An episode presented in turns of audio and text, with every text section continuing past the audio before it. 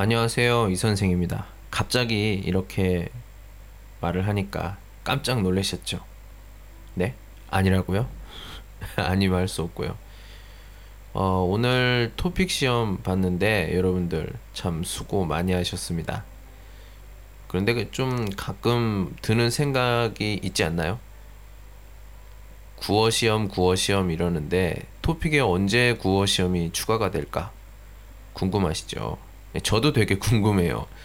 하지만 저도 되게 기대가 됩니다. 어떤 내용이 시험에 나올지.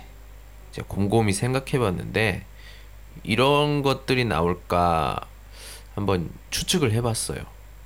음, 생각했던 것 첫 번째가 뭐냐면 제가 그 중국어 국어 시험을 본 적이 있어요. HSKK 한유 슈핑 고위 카우시 여기에서 나왔던 문제들과 비슷하지 않을까 유형이 유형이 그렇게 생각을 합니다. 어떤 내용이 나왔냐면 첫 번째로 먼저 문장을 읽어요. 그 다음에 1초 뒤에 따라서 읽는 겁니다. 보통 이 문제 같은 경우에는 물론 쓸 수가 없고 그리고 그대로 듣기만 하고 녹음을 하는 방식입니다. 그래서 주변이 좀 조용해야겠죠. 그리고 잘 따라할 수 있고 기억을 잘 해야 된다는 것.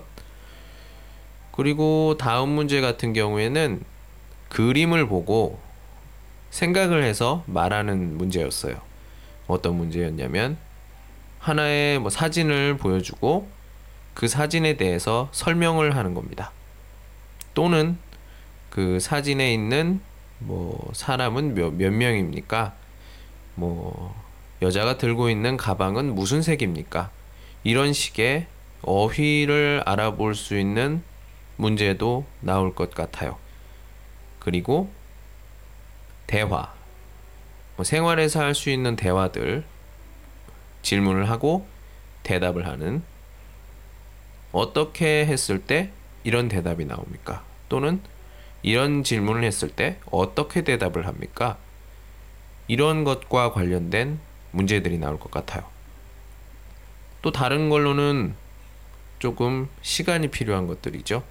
토론, 자기의 의견을 이야기하는 그런 문제가 나올 것 같아요. 예를 들면 뭐 환경 문제라든지 사회 문제라든지 뭐 남녀 평등 뭐 이런 것들 찬성과 반대로 나눌 수 있는 이런 어, 주제들을 정해서 30초 정도 준비할 시간 그리고 1분 30초에서 뭐 2분 정도 말할 수 있는 그런 길이로 빨리 생각해서 하는 그런 문제들이 나오지 않을까 그런 생각이 듭니다.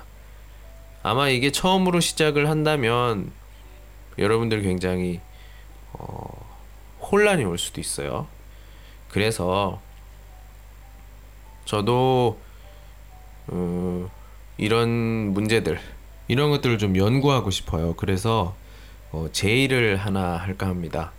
여러분들 혹시 혹시 이런 국어 시험이나 어떤 이런 유형들에 대해서 좀 연구를 좀 해보고 싶다 하시는 분들은 어, 웨이신이나 이런 걸로 저한테 연락을 좀 주셔서 우리 같이 한번 연구를 해보는 게 어떨까 이 생각이 듭니다. 저도 국어에 굉장히 관심이 있고 또 말하는 거 되게 좋아하고요. 근데 어떤 문제 유형이 나오느냐에 따라서 또 이런 걸 좀 찾아보는 재미도 굉장히 어, 재미있을 것 같아요. 그래서 어, 좀 어느 정도 수준이 되시는 분들과 같이 이런 거 연구를 좀 해보고 싶습니다. 어, 중국 학생 같은 경우에는 최소한 단어량이 5천 개 이상 되고 그리고 어, 말하기가 조금 안 돼도 어, 듣기는 거의 한국 사람과 비슷할 정도로 듣기가 좀 괜찮은 분들이 같이 했으면 좋겠고요. 왜냐하면 이, 이것을 서로 교류하면서 연구하고 이러기 위해서는 좀 어느 정도 수준이 좀 돼야 된다고 생각합니다.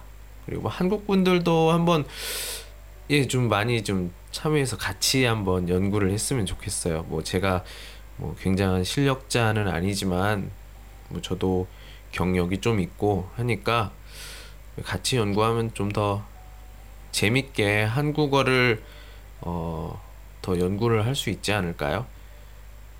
기다리도록 하겠습니다. 여기까지. 안녕.